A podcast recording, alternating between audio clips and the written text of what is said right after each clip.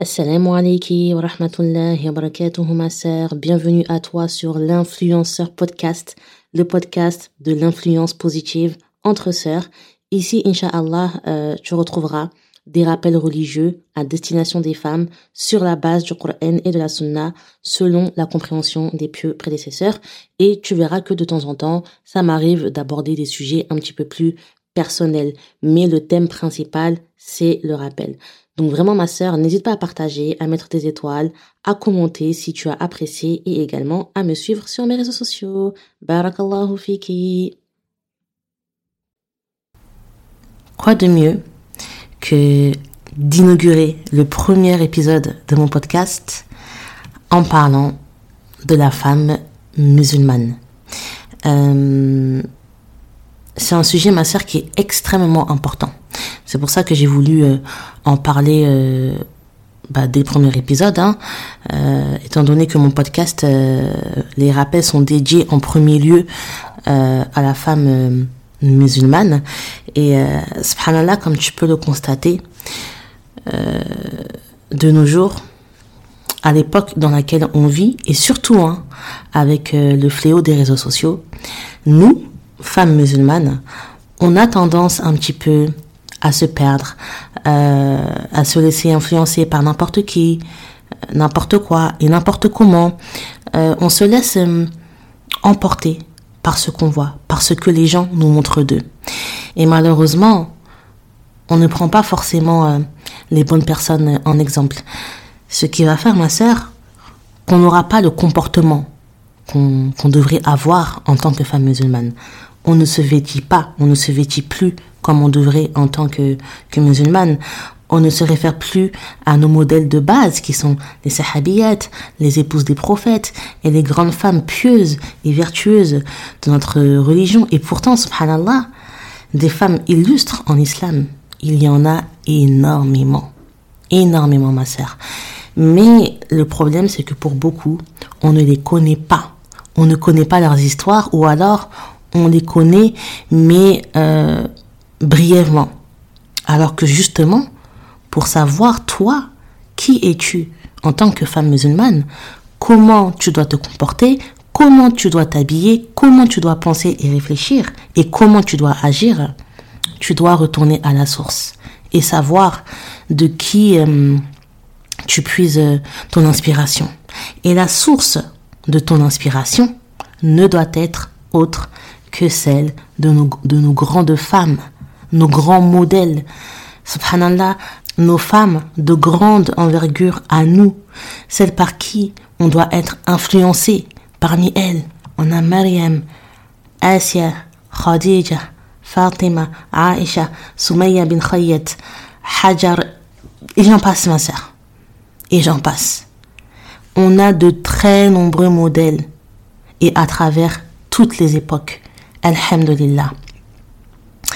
Et euh, tu vois, la, la société euh, euh, actuelle veut pousser les gens à croire que la femme musulmane n'est ni plus ni moins qu'une personne complètement soumise, que le voile c'est rétrograde, que c'est dépassé de porter le hijab, que l'islam c'est une religion sexiste à l'égard des femmes, que les femmes musulmanes sont opprimées et n'ont pas de liberté. Enfin bref, toi-même tu sais,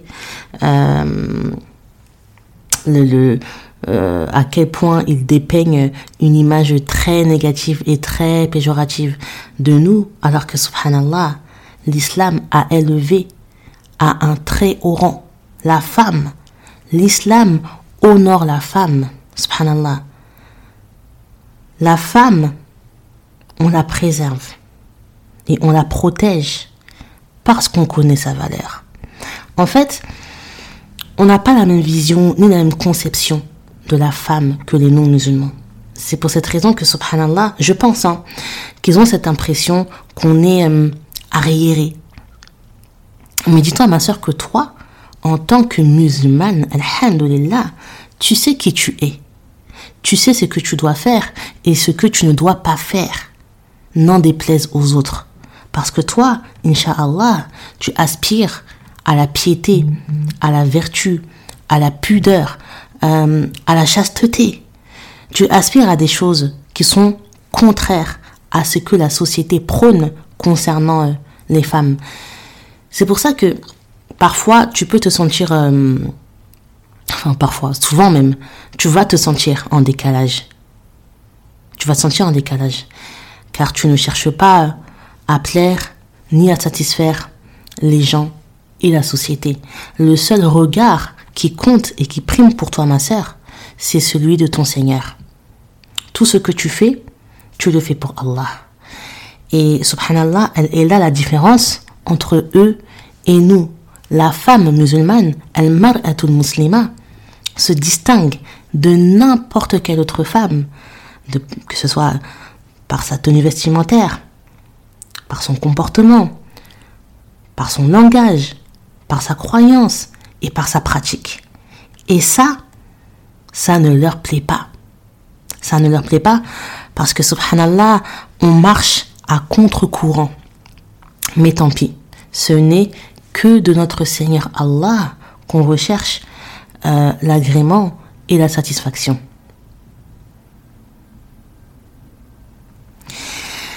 Alors, pour commencer, tu as certainement déjà dû avoir euh, cette impression que les hommes euh, ont plus de possibilités ou qu'ils ont accès à plus de choses que toi en tant que femme. Moi, même ma soeur, pour te dire, hein, euh, c'est une pensée que j'ai déjà eue. Hein, et je te rassure, d'accord? Je te rassure, c'est normal. Car il faut que tu saches que c'était une pensée qu'avait eue aussi une sahabiya qui s'appelait Umm Umara.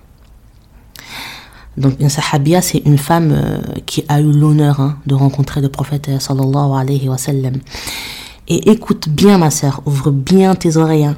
Écoute bien ce que je vais te lire au sujet de cette femme. D'après Ikrima, Umm Umara al-Ansariya se rendit auprès du prophète sallallahu alayhi wa sallam et lui dit Je vois que toutes les choses sont pour les hommes et je vois que les femmes ne sont pas mentionnées. Alors, le verset suivant fut révélé. إن المسلمين والمسلمات والمؤمنين والمؤمنات والقانتين والقانتات والصادقين والصادقات والصابرين والصابرات والخاشعين والخاشعات والمتصدقين والمتصدقات والصائمين والصائمات والحافظين فروجهم والحافظات والذاكرين الله كثيرا والذاكرات أعد الله لهم مغفرة وأجرا عظيما. Certes, les musulmans et les musulmanes, les croyants et les croyantes, les obéissants et les obéissantes, les véridiques hommes et femmes, les patients et les patientes, ceux et celles qui se recueillent, les donneurs et les donneuses d'aumônes, les jeûneurs et les jeûneuses, ceux et celles qui préservent leur sexe, ceux et celles qui mentionnent beaucoup Allah. Allah leur a préparé un pardon et une immense récompense. Surat Al-Ahzab, verset numéro 35, et le hadith, il est rapporté par At-Tirmidhi. Regarde ma sœur. Subhanallah, cette femme, Umm Umara al-Ansariya, qui était une sahabiya, je te le rappelle, hein, avait eu cette même impression que toi, tu as certainement déjà eu, que toutes les choses étaient pour les hommes et que les femmes étaient peu mentionnées. Alors, Allah a révélé ce verset que je viens de te lire pour démontrer et pour rassurer les femmes sur le fait que, subhanallah, l'homme et la femme, en tant que serviteurs d'Allah, sont sur un même piédestal vis-à-vis de lui. La seule chose qui peut nous distinguer les uns des autres, hommes ou femmes, auprès d'Allah, et sur laquelle on peut être euh, élevé à des degrés différents, c'est le degré de piété. يا أيها الناس إنا خلقناكم من ذكر وأنثى وجعلناكم شعوبا وقبائل لتعارفوا Inna akramakum indallahi atqakum. Inna Allah alimun khabir. Ô homme, nous vous avons créé d'un mâle et d'une femelle, et nous avons fait de vous des nations et des tribus pour que vous vous entreconnaissiez. Le plus noble d'entre vous auprès d'Allah est le plus pieux. Allah est certes omniscient et grand connaisseur. Surat Al-Hujurat, verset numéro 13. Et qu'est-ce que tu peux remarquer dans ce verset? Allah il dit Ya ayyuhan nas. C'est le terme annas qui est employé. Et en arabe, annas, c'est quoi? C'est euh, les hommes, c'est-à-dire euh, l'homme avec un grand H, l'humanité qui englobe les hommes, les femmes et les enfants. Ensuite, Allah il dit Nous vous avons créé d'un mâle et d'une femelle, c'est-à-dire l'homme comme la femme ont été conçus de la même manière. C'est le même procédé. Ensuite, Inna akramakum indallahi atqakum. Le plus noble d'entre vous auprès d'Allah est le plus pieux. Allah n'a pas dit que le plus noble auprès de lui, c'est l'homme ou la femme ou le noir ou le blanc ou que sais-je. Non. Mais que le plus noble est celui qui est le plus pieux. Subhanallah. C'est pour ça que c'est important de méditer les versets de ton Seigneur. Lorsque tu médites, et que tu réfléchis sur ce qu'il te dit, tu te rends compte d'énormément de choses. En revanche, ma sœur, qu'on soit bien d'accord, hein, l'homme en tant qu'époux, il a autorité sur sa femme. Et la femme en tant qu'épouse, en conséquence euh, de l'autorité qu'il a sur elle, lui doit obéissance à, son mari. Hein. Parce que Allah, dans le Coran, il dit les hommes ont autorité sur les femmes. Les hommes ont autorité sur les femmes en raison des faveurs qu'Allah accorde à ceux-là sur celles-ci et aussi à cause des dépenses qu'ils font de leurs biens. Surat An-Nisa, verset numéro 34. Et là, dans ce verset, c'est le terme ar-rijal qui est employé. Ar-rijal, les hommes, c'est le pluriel de arwajul, l'homme. Mais c'est l'homme euh, avec un petit H, euh, si je peux dire ça comme ça, hein, euh, le sexe masculin. L'homme, dans le cas où il est marié, aura une prédominance sur sa femme.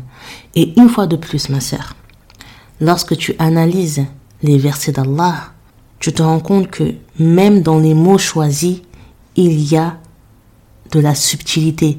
Mais subhanallah, une subtilité qui, qui fait toute la différence. An-nas et ar-rijal, c'est deux mots différents qui veulent dire les hommes. Mais an-nas, comme je te l'ai dit, euh, ça englobe l'homme comme la femme. D'ailleurs, parfois, c'est traduit par les gens. Tandis que ar-rijal, c'est vraiment la, la, la, la personne de sexe masculin. D'ailleurs, euh, dans le Coran, on a une sourate euh, qui s'appelle An-Nas, les hommes, les gens. On a sourate Al-Insan, l'homme dans le sens euh, de l'humanité. Et subhanallah, on a sourate An-Nisa, les femmes, qui en plus est une des plus longues sourates du Coran. Mais on n'a pas une sourate qui porte le nom d'Ar-Rijal, c'est-à-dire les hommes le, sexe masculin. Non, il n'y a pas. Prends ça comme euh, un honneur et un privilège de ton Seigneur en tant que femme que d'avoir une sourate qui porte ce nom, An-Nisa, une sourate euh, qui nous est un petit peu, on va dire, en quelque sorte dédiée, quoi. Maintenant, je vais te parler de la toute première femme qu'Allah a créé. Parce que je ne peux pas aborder euh, le sujet de la femme musulmane sans parler de Hawa. Donc Hawa c'est Ève, hein, ok? Hawa qui était l'épouse de Adam alayhi salam. Et euh, au départ, Adam, il était tout seul. Il n'y avait rien ni personne avec lui. Pour parer euh, à cette solitude, Allah il a créé une femme. Il n'a pas créé un animal de compagnie ou je ne sais quoi. Non. Allah, il a créé une femme, le sexe opposé, pour qu'elle soit à ses côtés, pour qu'elle lui tienne compagnie en lui apportant de la douceur, de la tranquillité. Et Adam et Hawa vivaient au paradis.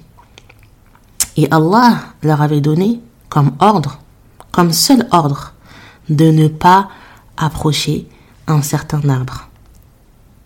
Nous avons dit, Ô Adam, habite avec ton épouse au paradis, mangez à volonté de ses fruits, comme vous voulez, et n'approchez pas de l'arbre que voici.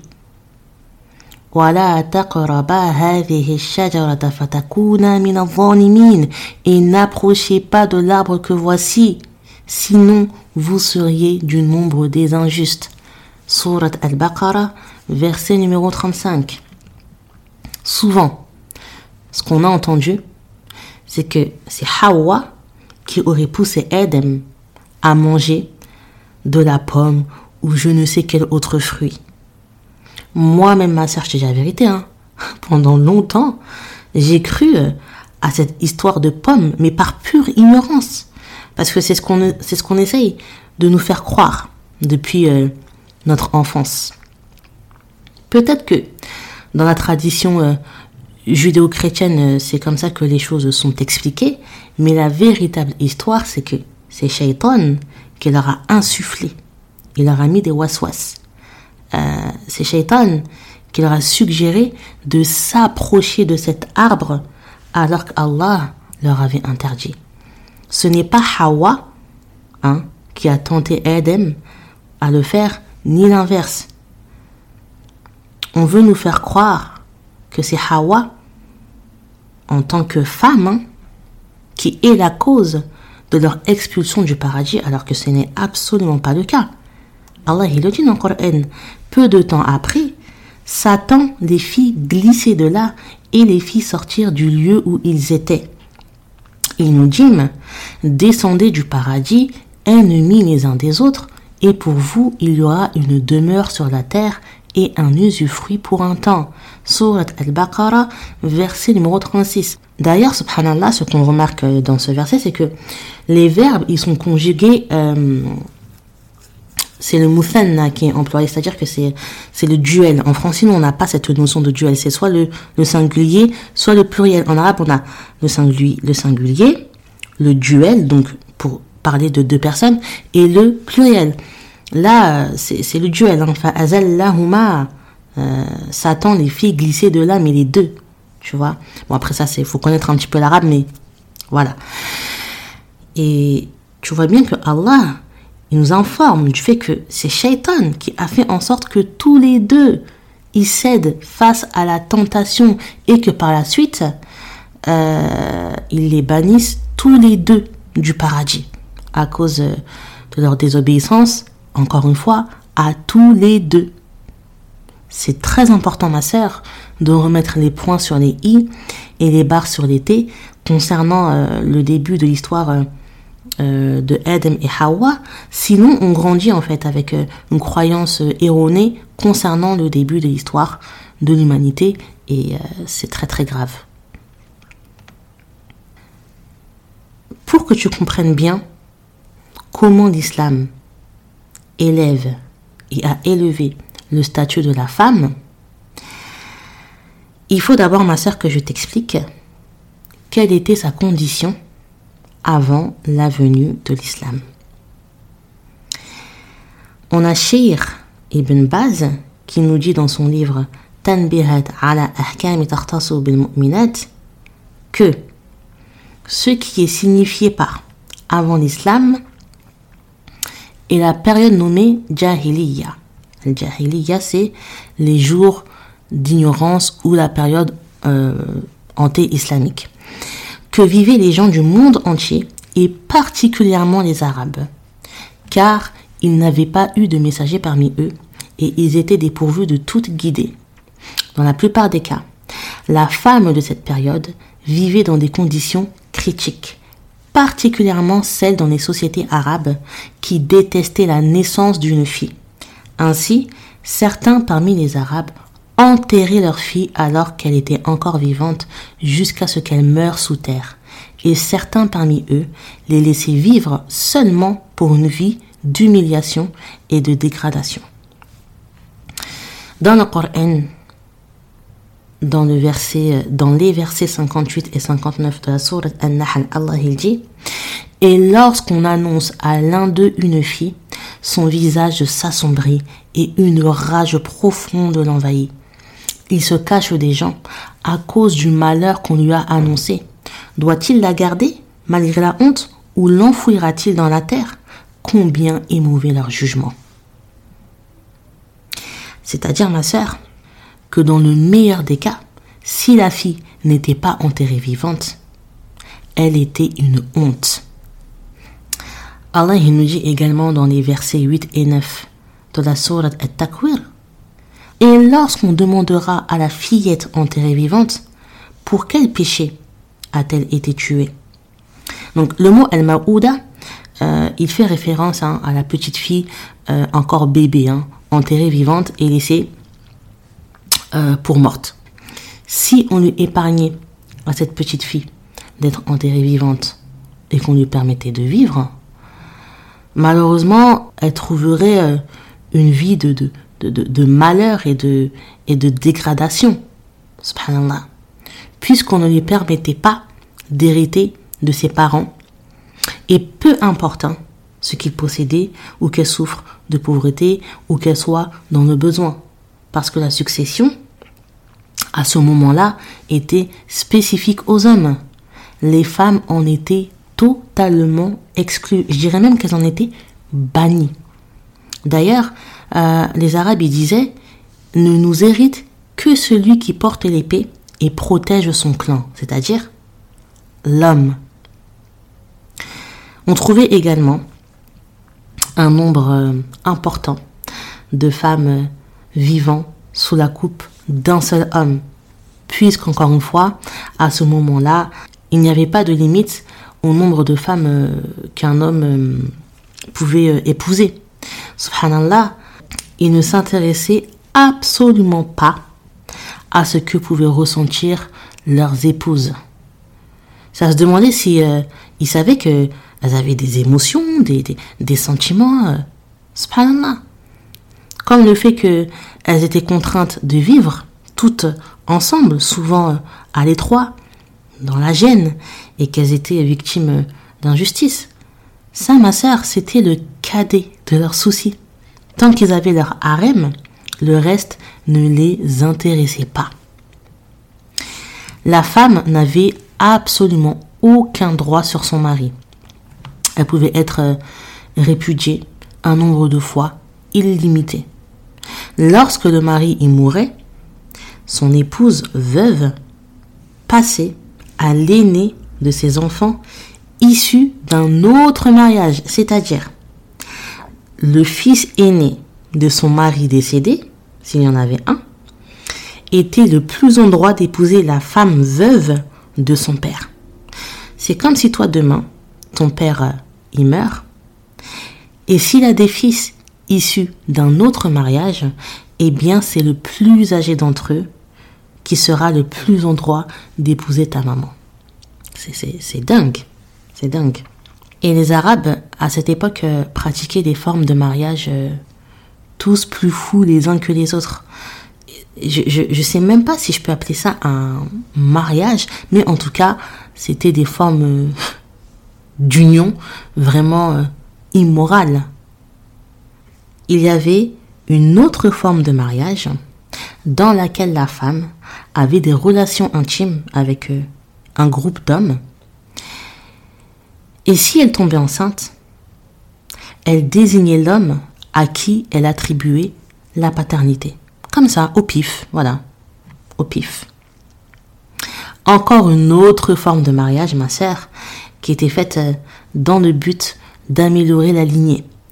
Le mari prêtait sa femme et passait sa femme à un homme de, haut rang, euh, haut placé euh, dans la société, pour qu'il l'enceinte dans le but d'engendrer un enfant qui aurait les mêmes caractéristiques de haut rang que l'homme avec qui elle aura eu une relation intime et qui n'est pas son mari, mais qui aura consenti en toute âme et conscience à ce qu'elle aille faire un enfant ailleurs et dans un but précis. Franchement, c'est grave, hein. c'est très très grave. On continue. Hein. Euh, une autre forme de mariage euh, qu'on appelait euh, mariage par compensation, qui consistait à ce que l'homme donne en mariage une femme de sa famille, une de ses filles, une de ses sœurs ou n'importe quelle autre femme qui était euh, sous sa tutelle, à un autre homme à condition que ce dernier lui donne en mariage une femme de sa famille également, mais sans la dot. Sans la dot. Parce que pour eux, l'échange de femmes faisait office de dot. En gros, c'est je te donne ma fille en mariage et en contrepartie, tu me donnes une femme euh, sans euh, exiger de dot. Voilà, un échange de femmes. Euh, on échange une femme comme on échangerait un objet. C'est du troc. Voilà, du troc. Incroyable.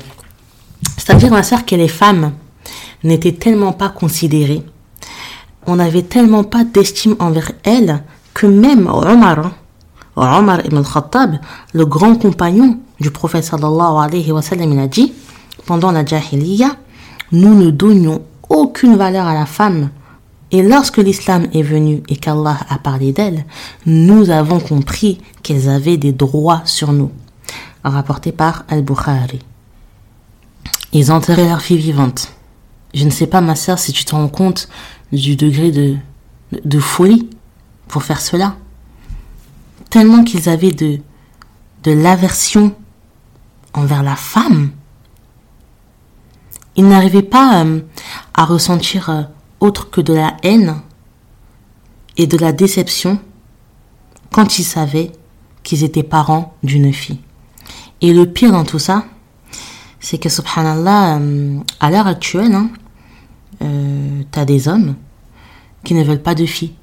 Parce qu'une fille, c'est trop difficile à éduquer. Parce que la probabilité qu'une fille tourne mal est trop grande. Il y a des hommes, en 2023, qui ont une mentalité similaire à celle des Arabes de l'époque de la Jahiliya. Et ça, ma sœur, c'est extrêmement grave, subhanallah. Alors que le prophète, sallallahu alayhi wa sallam, a dit, celui qui a eu la responsabilité d'élever des filles et qui a bien agi envers elles, alors ces filles seront pour lui un bouclier le protégeant du feu de l'enfer, rapporté par Al-Bukhari et Muslim. Et il y a plusieurs hadiths hein, euh, qui vont dans ce sens, subhanallah, concernant euh, le fait d'avoir des filles et de les éduquer. Si Allah te donne des filles et que tu les fais grandir, tu les éduques dans sa voix, elles seront un bouclier. Subhanallah, bouclier pour ses parents contre le feu de l'enfer. Il y a un énorme mérite à avoir des filles. Subhanallah. Mais malheureusement, ça, très peu euh, le comprennent. Donc, tout ce que je viens de t'expliquer, ma sœur, c'était euh, en gros hein, la situation des femmes avant la venue de l'islam. Comme tu peux le voir, c'était euh, une situation euh, catastrophique. Mais alhamdulillah, avec l'arrivée de l'islam, les choses allaient changer. Et surtout, l'islam est venu donner à la femme le statut, la valeur et la considération qu'elle a toujours mérité d'avoir.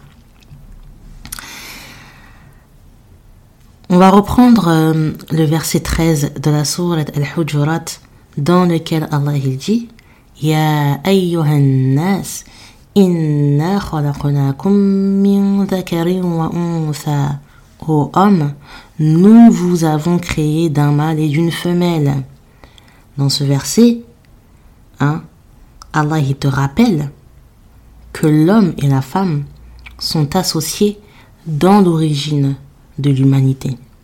Sans Hawa, Adam n'aurait jamais pu enfanter. Et sans Adam, Hawa n'aurait jamais pu enfanter non plus. Adam et Hawa se sont complétés. Ils se sont complétés. Il n'y en a pas eu un supérieur à l'autre, mais plutôt l'un ne va pas sans l'autre. Dans le verset 97 de la sourate An-Nahl, Allah dit quoi ma sœur? Quiconque, mâle ou femelle, fait une bonne œuvre tout en étant croyant, nous lui ferons vivre une bonne vie et nous les récompenserons certes en fonction des meilleures de leurs actions. Encore une fois, Allah ici, il mentionne le mâle et la femelle, Zakarin wa donc l'homme et la femme. Et il dit que la personne qui fait une bonne action, que ce soit un homme ou une femme, tant que cette personne est croyante, elle aura une récompense de la part de son Seigneur. Et c'est pareil, hein, inversement, euh, concernant le péché, Allah il est juste envers l'homme et envers la femme. L'homme hypocrite, la femme hypocrite, le pécheur, la pécheresse, sont tous les deux sous la menace du châtiment d'Allah, comme il le dit hein, dans le verset 73 euh, de la sourate Al-Ahzab. Il en est ainsi afin qu'Allah châtie les hypocrites, hommes et femmes, et les associateurs et les associatrices. Et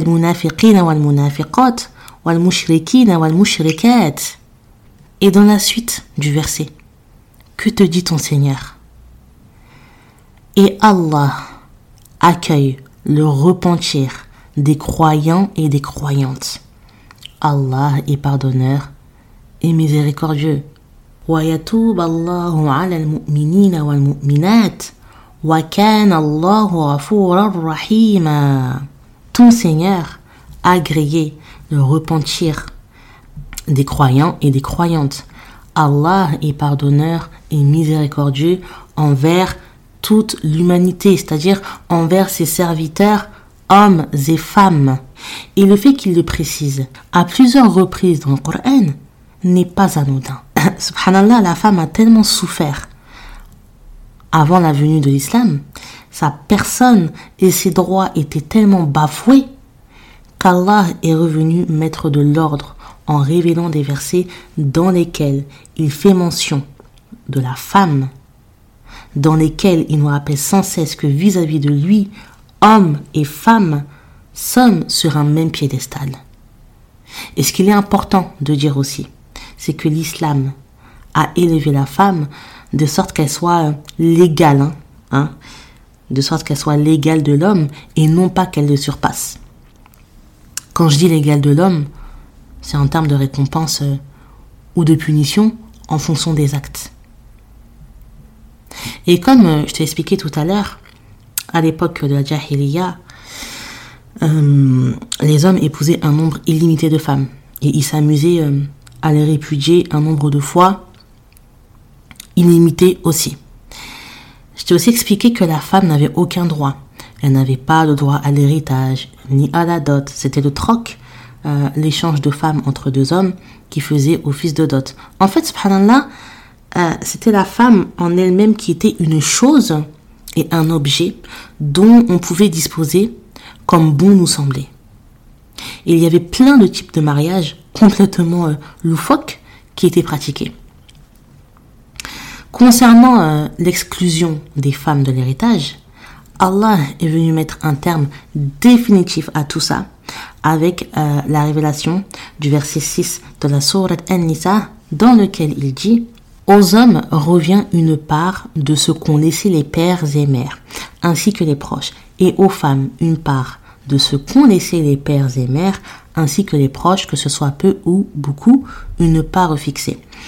Toujours dans Surat An-Nisa, mais cette fois-ci euh, le verset 11, dans lequel Allah dit Voilà ce qu'Allah vous enjoint au sujet de vos enfants. Au fils, une part équivalente à celle de deux filles. S'il n'y a que des filles, même plus de deux, à elle alors deux tiers de ce que le défunt laisse. Et s'il n'y en a qu'une, à elle alors la moitié. Ces versets prouvent que la femme peut hériter des biens de ses parents de la même manière que l'homme en hérite. L'islam est aussi venu mettre un terme au fait qu'un homme puisse marier des femmes à n'en plus finir. Le nombre a été réduit à quatre maximum, à condition bien sûr que l'époux les traite avec équité et convenablement. S'il sait qu'il est incapable, hein, qu'il n'est pas en mesure d'avoir autant d'épouses, et qu'il craint donc de tomber dans l'injustice et l'iniquité, il n'en épouse qu'une. Comme Allah le dit, il est permis d'épouser deux, trois ou quatre parmi les femmes qui vous plaisent, mais si vous craignez de ne pas être juste avec celle-ci, alors une seule. Surat An-Nisa, verset numéro 3. Toujours ma sœur dans la Surat An-Nisa, cette fois-ci verset numéro 19, Allah il dit, il ordonne aux hommes et comportez-vous convenablement envers elles. L'homme a obligation de se comporter convenablement envers sa ou ses épouses. Et enfin, parmi les droits qu'Allah a donnés à la femme sur son époux, le versement de la dot. À l'époque de la Jahiliya, comme je te l'ai dit, hein, c'est la femme qui servait de dot. Une fois de plus, l'islam est venu supprimer cela et a imposé à l'homme de verser une dot à son épouse au moment de se marier et donner aux épouses leur dot de bonne grâce. Si de bon gré elle vous en laisse une part, disposez-en alors à votre aise et de bon cœur. Surat An-Nisa, verset numéro 4. Et vraiment, ma sœur, hein, la dot, c'est un énorme privilège dont il faut profiter au point où, subhanallah, euh, elle est euh, une des conditions de validité du mariage. Hein.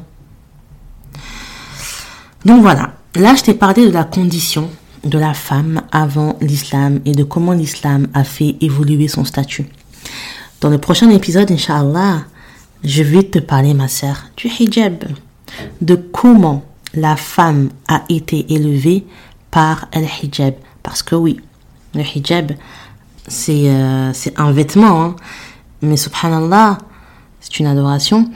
Et ce vêtement te permet de te distinguer des autres femmes. Mais Inch'Allah, je t'en reparlerai. Je te parlerai de pourquoi tu dois le porter, comment tu dois le porter, le comportement que tu dois avoir avec, etc. etc. Ok? En attendant, n'hésite pas euh, à partager mon podcast, à commenter, à laisser des petites étoiles et à t'abonner à mes réseaux sociaux.